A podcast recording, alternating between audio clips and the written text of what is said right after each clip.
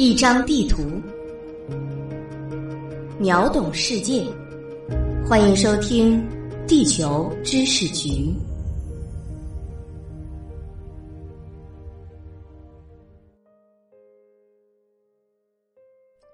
一张地图，秒懂世界。欢迎收听《地球知识局》，我是零零三号地球观察员田坤。印度是南亚次大陆上最大的国家，也是世界第二人口大国。根据联合国在最新数据显示，印度人口已经达到十三点七三亿。如此庞大的人口规模，势必会给其国内农业生产造成极大的压力。相比另一个人口大国中国，九百六十万平方公里的土地，印度国土面积仅为不到三百万平方公里。位列世界第七，因此对于印度而言，养活国内近十四亿人口是个巨大的挑战。位于喜马拉雅山脉南侧的印度共和国，领土面积约为二百九十八万平方公里。锥形的印度半岛从喜马拉雅山向南一直延伸到印度洋，其国土北部多山地丘陵。中部则是孕育出众多悠久文明的恒河平原，南部是德干高原及其东西两侧的海岸平原，平原约占该国总面积的百分之四十，山地只占百分之二十五，高原占三分之一。但这些山地高原大部分海拔不超过一千米，对农业生产造不成显著的阻碍。印度地形低矮平缓的主要特点，不仅为交通设施建设提供了便利，而且在适宜农业生产的冲积土和热带黑土等条件的配合下，大部分土地肥沃且平整，可直接供农业利用。根据联合国发布的《世界粮食安全和营养状况》显示，印度耕地面积为1.7亿公顷，高于我国的1.21公顷。印度的农业发展还享有气候优势，该国绝大部分地区处于热带季风气候区，水热条件较好，农作物一年四季均可生长，因而其农业生产大部分一年两熟，部分作物甚至可以一年三熟，可谓先天条件优厚。但由于印度的国土面积相对辽阔，印度各地的自然条件和社会经济条件不尽相同。降水状况相差尤大，故存在明显的地域差异。其中，稻谷主要分布在常年降水量为一千二百毫米以上的东北部和印度半岛南部的德干高原东西两侧的沿海地区。小麦主要种植在印度北方，这里冬季气温较低，且有少量冬雨，适于小麦生长。杂粮作物则种植在德干高原的大部分干旱地区。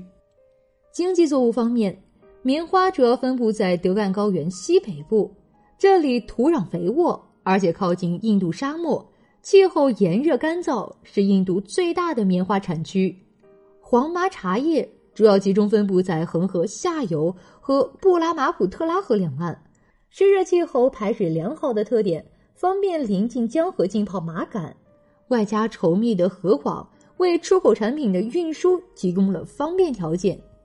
在殖民地时期，这里就是大宗出口作物的原产地。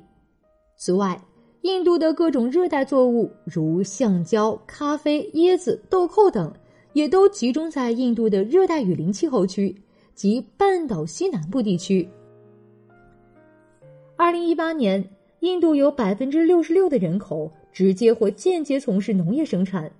对于农业生产来说，具有劳动力充足的优势。但农业只占 GDP 的百分之十八。考虑到印度所具备的优越自然条件，印度农业发展明显滞后于发达国家，农业生产水平也相对较低。所以，印度农业生产主要还是依靠天公作美。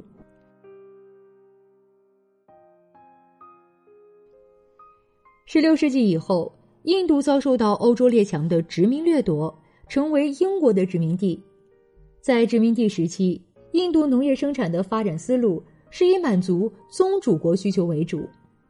相比日不落帝国的财政收入，殖民地人民的生死只不过是统计数据而已。在这样的思路指导下，印度当时主要种植的作物是棉花、烟草、香料、咖啡等，供给西方国家的消费品。以致当时印度的粮食生产甚至满足不了自身国内需要。这种带有强烈殖民地色彩的农业生产情况一直延续到印度独立之后，直到一九六五年，这些传统出口农产品依然占据出口总值的百分之五十二点四。独立后的印度为了解决国内的粮食问题。改变殖民地时期遗留下来的扭曲的生产关系，清政府开启了一系列包括土地革命在内的改革。但是，由于国内旧势力的影响以及宗教思想的阻碍，改革收效甚微。虽然主粮的种植比例提高了，但是广大农民仍处于贫困之中。再加上土地革命的不彻底。土地革命并没有真正调动农民对于农业生产的热情和积极性，不少农民刚刚得到土地又失去了土地，所以尼赫鲁及其政治精英对实现农业发展的目标也就化为了泡影，这就导致了七十年代中期以前，印度几乎年年进口粮食，给印度的粮食安全造成极大的隐患。政策因素之外，印度传统农业本身也十分脆弱。印度传统农业对气候和雨水等自然条件依赖性较大，抗约自然灾害能力不足，经常因季风气候的不稳定性而使农业遭受水旱灾害。据统计，一九五一年到一九八三年，因旱涝灾害造成的农业减产就有十三次之多。另外，印度农业以传统的生产工具和手工劳动为主，现代化投入较少。独立初，全国绝大部分的耕地依靠人畜力耕作，百分之七十耕地无灌溉设施，依靠雨水灌溉。相比中国，印度有作物熟制的优势，但在绿色革命之前，印度每公顷的稻谷产量却仅为同时期中国的一半。从一九五零年至一九六零年的十年间，印度的粮食生产的增长率仅为百分之二点五，无法满足国人对粮食需求，不得不采取定量供应的措施。每人每天只有三百九十四点九克，最高至四百零八克，和我们熟悉的粮票时代差不多。此后不久。又遇上一九六六至一九六七年连续两年的干旱欠收，印度陷入了独立以来最严重的粮食危机。粮食危机也已经成为影响整个印度经济的发展和民族生存的根本问题。社会的动荡和人民的不满情绪也时有发生。这种情况下，印度开始实施农业发展新战略，采用以高产量品种为主。结合水利、化肥、农机等现代技术，对传统农业进行改造，这一过程被称为“绿色革命”。一九六五年，尼赫鲁的女儿英迪拉甘地接任总理职务，印度开启了轰轰烈烈的绿色革命。印度第一次绿色革命持续了二十余年，以引进高产良种。大面积采取科学种田、发展农业技术为核心，在全国范围内迅速推进。英迪拉甘地政府还投入大量的资金，建立农业科学研究和办农业教育的工作，在全印度各邦普遍建立农业科技推广站和农业学校。基本上每个邦都要建一所农业大学和农业科学研究的院所。在印度政府的努力之下。高产品种面积从一九六六年的一百八十九公顷扩大到一九九零年的六千七百万公顷，灌溉面积增长一倍，农机数量从五点四万台增加到超过一百万台。印度的粮食产量也从一九六一年的八千七百三十八万吨增加到一点九四亿吨。为了增加食物来源。印度还先后开启了旨在发展牛奶生产的白色革命和针对渔业发展的蓝色革命，都取得了一定成效，基本上实现了粮食自给自足。绿色革命的成果让印度政府欢欣鼓舞，但印度农业更为深刻的弊病依然没有根除，土地还是集中在少数人手里。据印度政府在一九八五年的抽样调查中，占农户总数百分之一点三的富农拥有着印度耕地总面积的百分之十四，而占印度农户总数百分之五十的贫农只拥有耕地总面积的百分之一。不仅如此，一些小农和边际农还因不断丧失其土地而加入无地农的队列。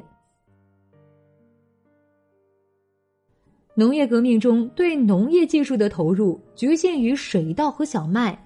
对于大豆、油类以及其他经济作物的投入微小。每年需要进口大量石油等农产品来满足需要，印度的农民无形当中为政府背负了这一负担。因此，印度农民的收入并没有显著增加。此外，过量使用化肥和农药，加上长期对土壤和地下水的过度利用，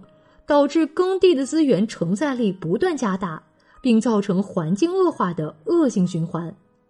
生产技术落后、土地利用不合理、人地关系紧张以及环境问题中任意一个，就像一个定时炸弹一样。随时都有可能再次引爆印度粮食危机。时间步入新世纪，印度人口迎来暴涨，两千年已突破十亿大关，但是农业生产并没有相应的增长，反而环境问题和人多地少的尖刻矛盾进一步扩大。二零零二年，印度农业出现了全面的负增长，二零零四年。印度低于贫困线的人口约有三点七五亿，占人口总数的百分之三十七，这其中有百分之八十是农村人口，农民年收入不到城市居民的五分之一。为了防止粮食危机再度爆发，在曼莫汉·辛格总理的领导下，二零零四年，印度实施了第二次绿色革命。不同于第一次绿色革命集中解决国民吃饭问题，第二次绿色革命将侧重点放在了粮食安全、农业可持续发展和农民整体贫困方面，是一个全面的、综合的农业整体提升战略。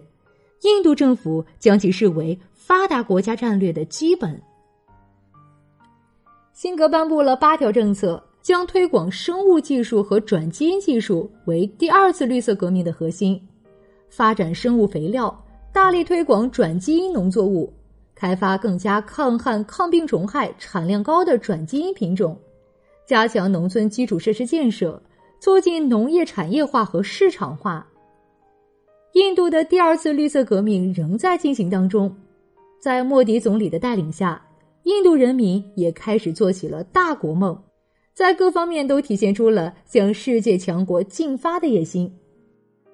但是。据联合国粮农组织二零一八年世界粮食安全和营养状况，印度仍有百分之十四点八的人口处于长期营养不良状态，十五至四十九岁的育龄妇女中有百分之五十一点四贫血，实现完全健康的身体指标什么的，现在来说还有点远。归根结底，当今印度普通百姓还是最关心能不能吃饱肚子。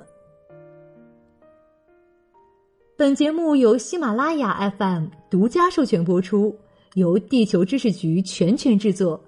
更多精彩内容，敬请期待。